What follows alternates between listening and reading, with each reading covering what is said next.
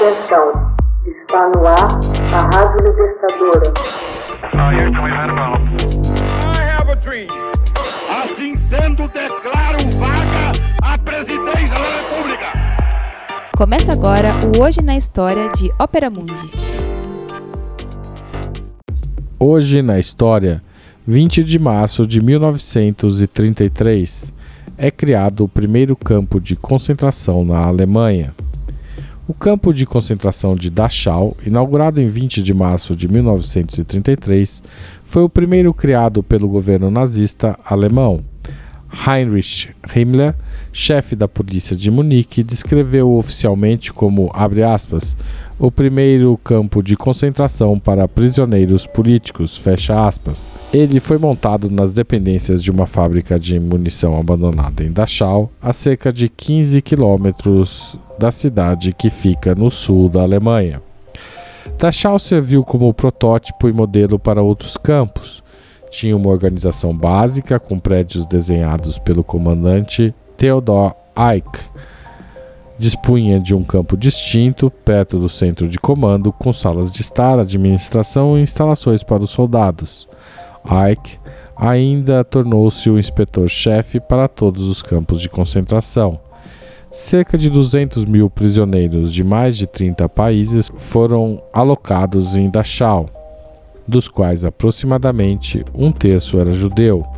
Acredita-se que mais de 35.600 prisioneiros foram mortos no campo, principalmente por doenças, má nutrição e suicídio.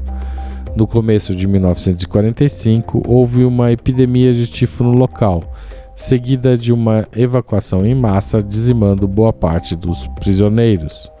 Ao lado de Auschwitz-Birkenau, Dachau tornou-se um símbolo de campo de concentração nazista. Liberado pelas forças aliadas anglo-americanas, Dachau tem um significado bastante forte na memória pública porque foi o segundo campo a ser liberado. O primeiro havia sido Auschwitz, libertado pelo Exército Vermelho da União Soviética. Ambos expuseram aos olhos do mundo a realidade da brutalidade nazista. Dachau foi dividido em duas seções, a área do campo e o crematório. A área do campo consistia em 32 barracas, incluindo uma para o clero aprisionado e os opositores do regime nazista, e outro reservado para experimentos médicos. O pátio entre a prisão e a cozinha central foi usado para a execução sumária de prisioneiros. Uma cerca elétrica de arame farpado, uma vala e um muro com torres de observação rodeavam o campo. No começo de 1937, a SS, usando a mão de obra dos prisioneiros, iniciou a construção de uma grande rede de prédios no fundo do campo original. Os prisioneiros eram forçados, sob terríveis condições, ao trabalho, começando com a destruição das velhas fábricas de munição. A construção se deu por concluída em meados de agosto de 1938. Dachau foi o campo de trabalho mais ativo durante o Terceiro Reich. A área incluía ainda outras fábricas da SS, uma escola de economia e serviço civil e a escola médica dos SS. O campo, chamado de campo de custódia, ocupava menos da metade de toda a área. Dachau também serviu como um campo central para prisioneiros católicos. De acordo com a Igreja Católica Romana, pelo menos 3 mil religiosos, diáconos, padres e bispos foram lá confinados. Em agosto de 1944, abriu-se um campo feminino dentro de Dachau. A primeira leva de mulheres veio de Auschwitz-Birkenau.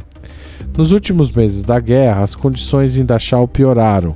Quando as forças aliadas avançaram sobre a Alemanha, os nazistas começaram a remover os prisioneiros dos campos perto do fronte.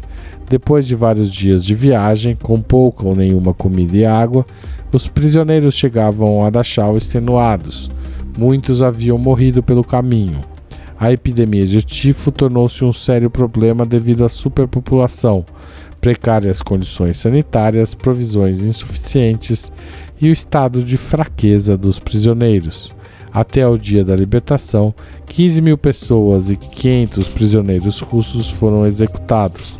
Em 27 de abril de 1945, Victor Morret, delegado do Comitê Internacional da Cruz Vermelha, foi autorizado a entrar nos campos e a distribuir comida.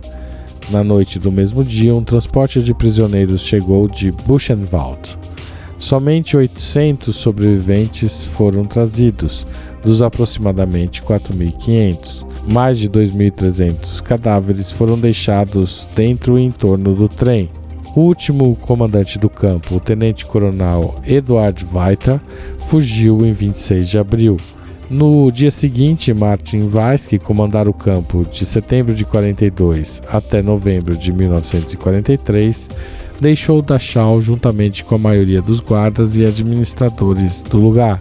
Maurer tentou persuadir o tenente Johannes Otto, ajudante do comandante Weiss, a não abandonar o campo, mandando guardas para controlar os prisioneiros até que os norte-americanos chegassem.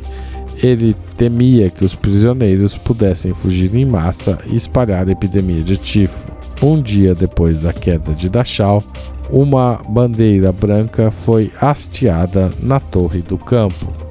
Hoje na história, texto original de Max Altman, locução de Haroldo Cerávulo Cereza, gravação e edição de Laila Manoeli. Você já fez uma assinatura solidária de Opera Mundi? Com 60 centavos por dia, você ajuda a manter a imprensa independente e combativa. Acesse www.operamundi.com.br/apoio.